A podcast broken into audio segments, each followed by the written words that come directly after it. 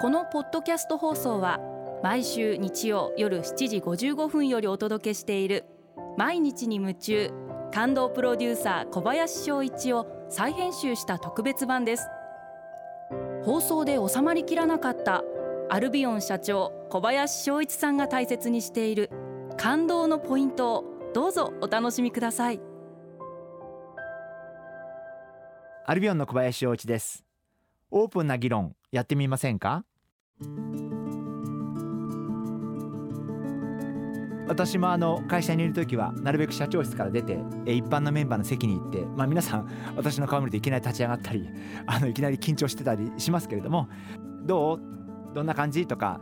この商品の評判どう？とかまあそんな話を、え、話しかけるようにしています。まあそういうコミュニケーションによってまあ思いもしなかったようなことを思いついたりとかえー、ヒントをいただけたりとか、まあ、そういうこともあるんで、まあ、そういう会話をすごく大切にしています。だからあまりかしこまってこう会議の場でなんかこう議論しようじゃなくて、まあ、そういう日頃のオープンなちょっとしたふとした会話コミュニケーション。もっと言えば部署間をまたいだ。できれば一般のメンバー同士の部署間をまたいだ。さりげない会話っていうのがいろんなヒントを生み出すことにつながるんじゃないかな。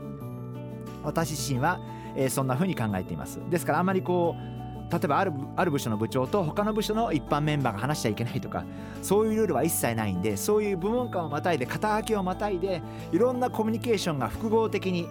多面的に行われることによって会社の中でいろんなヒントが得られたりあるいはいろんな問題点課題が浮き彫りになったりそういうことがあるんじゃないかな。あのそんな風に考えてます。ですから私はあんまり会議っていうのは好きではなくて、えー、なるべく自分が主催する会議も10分から15分でえー、終えるように、えー、しています。そうしないとあの聞いてる方も途中からだれてしまうと思うんでやっぱりで会議の中でもなるべく私は、えー、結論をその場で出すようにしていますが稀にたまに結論が出ないこともあります。でもそれはなるべくそのその日のうちには、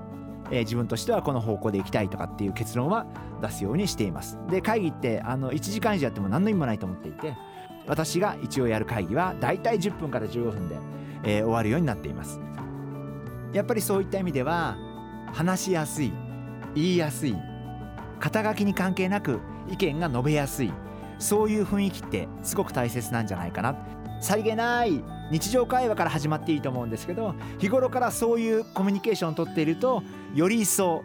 何かあった時にうまくいくんじゃないかな。そんな風に考えてます。皆様肩書きに関係なくどんどん議論しましょう。毎日に夢中